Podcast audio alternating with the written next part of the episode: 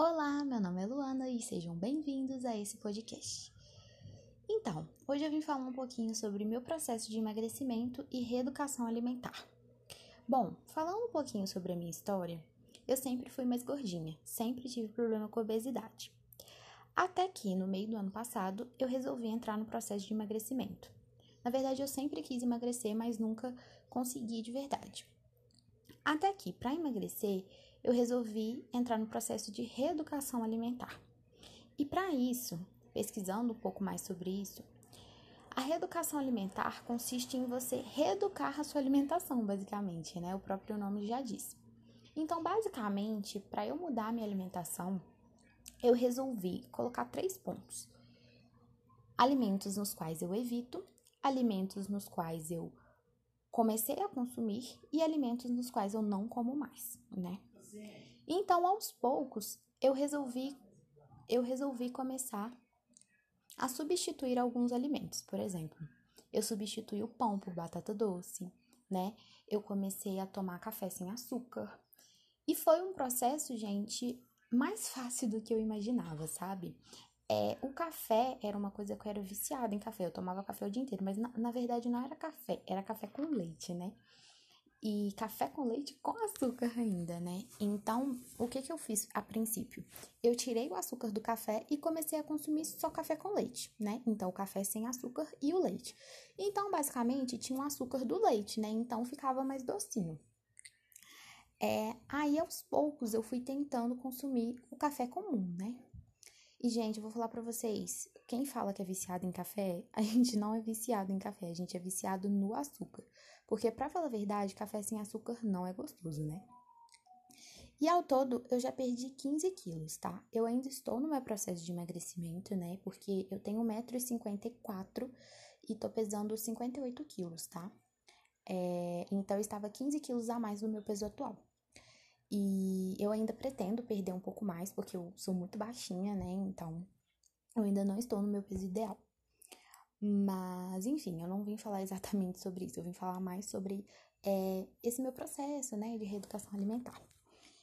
E com isso, eu também incluí atividade física, né? Óbvio, porque atividade física é essencial tanto para o processo de emagrecimento quanto para a saúde, né? Então, eu faço atividade física todos os dias, em casa mesmo, eu faço HIIT de, de 15 a 20 minutos. E o HIIT, ele é muito eficiente, sabe? É, ele se torna até mais eficiente que a caminhada, por exemplo, porque a caminhada às vezes você fica uma hora caminhando e, e queima tipo 100 calorias. O HIIT você fica tipo 15 minutos e queima 200 e poucas calorias, né? Então, é, é muito importante que a gente faça é, exercícios físicos, tá? Porque ajuda muito nesse processo. E sobre a reeducação alimentar, gente, é, eu acho que o principal também é você medir o quanto você come, né? E uma dica que eu dou é anotar tudo que você come. Tem um aplicativo excelente que chama Alimente-se, no qual você anota tudo que você come e lá conta quantas calorias você consumiu por dia, quantas calorias tem aquele alimento. E não só caloria, né, gente? É a quantidade de carboidrato, proteínas, gorduras. Enfim, isso é muito importante. E ele, quando você faz o seu cadastro, né, ele te mostra quantas calorias você pode consumir por dia de acordo com o seu peso, com a sua idade e com a sua altura. Então é muito legal. E ele você pode fazer toda semana, né? Se você tiver o costume de pesar toda semana, você pode informar o seu peso lá para você ver sua evolução e colocar uma meta de peso, tá bom? Então é um aplicativo sensacional.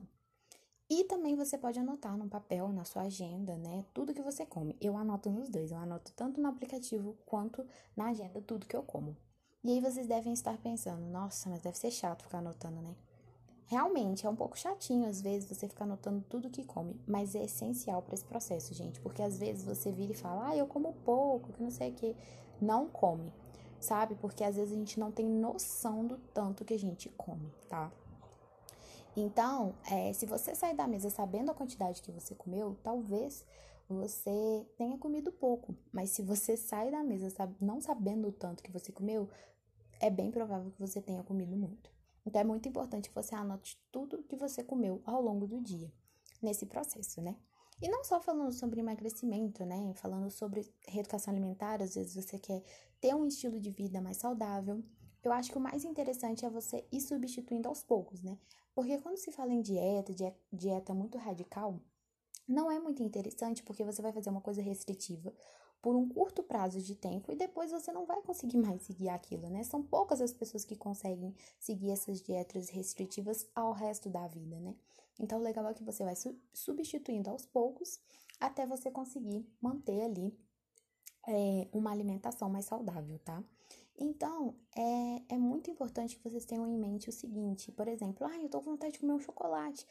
Tenta, tenta comer um chocolate mais saudável, né? Por exemplo, um chocolate meio amargo ou um chocolate, tipo, acima de 50%, 60% cacau. E aí vocês vão pensar, ah, esse chocolate é horrível, não sei o quê. Exatamente por isso, a gente tem que começar a adaptar o nosso paladar com menos açúcar, né? Porque esse açúcar, ele faz muito mal, né? Então, é essencial que a gente se esforce um pouco para adaptar o nosso paladar, porque quando você começa pode ser um pouco mais difícil, mas depois que você acostuma, você não consegue comer coisas muito doces, não consegue. Porque o que a gente precisa entender é que existem vários tipos de sabores, gente. Não é só o muito doce e o muito salgado. Existe o amargo, existe o azedo, né? Não é só o muito docinho, né? Então, às vezes, você vai comer um alimento que não seja tão doce, mas é gostoso também, né? O problema é que muitas vezes o nosso paladar não está acostumado com esse tipo de alimento, né? Muito porque, né? É, hoje é muito procurado os alimentos industrializados e tudo mais, então não é como antigamente, que as coisas eram mais naturais, não é mesmo? Mas isso não significa que você é, seja refém desses recursos muitas vezes, né? A gente é sim um pouco refém, mas isso não significa que você não possa ter uma alimentação mais saudável. E é aquela famosa frase, né? É, descasque mais e desembrulhe menos, né? Alimentos mais naturais sempre vão ser melhores opções para nossa alimentação, tá bom? É claro que tem toda a questão do uso intensivo de agrotóxicos nos alimentos e tudo mais. Se você puder ter uma alimentação com alimentos orgânicos, é óbvio que é bem melhor, né? Mas é claro que esses alimentos são sim um pouco mais caros, né? Então, falando sobre acessibilidade, é óbvio que você é melhor você comer uma banana com agrotóxico do que comer um pacote de biscoito de bolacha cheio de não sei o que, de aditivos que a gente nem conhece, não é mesmo? Então, é essas substituições que a gente tem que começar a fazer. Por exemplo, se você quer comer um bolo de chocolate, tenta fazer ele com açúcar diferente ou tenta procurar ingredientes um pouco mais saudáveis, né? Tenta não pôr tanto açúcar, então, se for essa opção. Tenta fazer, então, com cacau 100%, ao invés de você fazer com esses achocolatados que são mais comuns, não é mesmo? Então, eu acho que a princípio é você pensar na substituição, nas substituições e ter mais consciência alimentar, né? Você saber o que você está comendo, né? Se você tem algum tipo de compulsão alimentar, você tentar trabalhar isso, não é mesmo? Porque eu acho que uma alimentação saudável é essencial para todo, para todos nós, não é mesmo? Porque quando se fala de obesidade, gente, a obesidade por si só já é uma patologia, né? Então, se você é uma pessoa obesa e fala que seus exames estão tudo ok, isso não significa nada. Porque a obesidade por si só já é um problema, né? Porque essa gordura que a gente tem no fígado, essa gordura é, visceral, né, que está entre os nossos órgãos, ela é muito perigosa, né? Então é interessante que a gente não tenha esse acúmulo de gordura dentro do nosso organismo, não é mesmo? É isso que eu queria falar para vocês, tá bom? É óbvio que tem muito mais coisas que eu poderia acrescentar nesse podcast, tá bom? É, eu espero muito que vocês tenham gostado e até o próximo.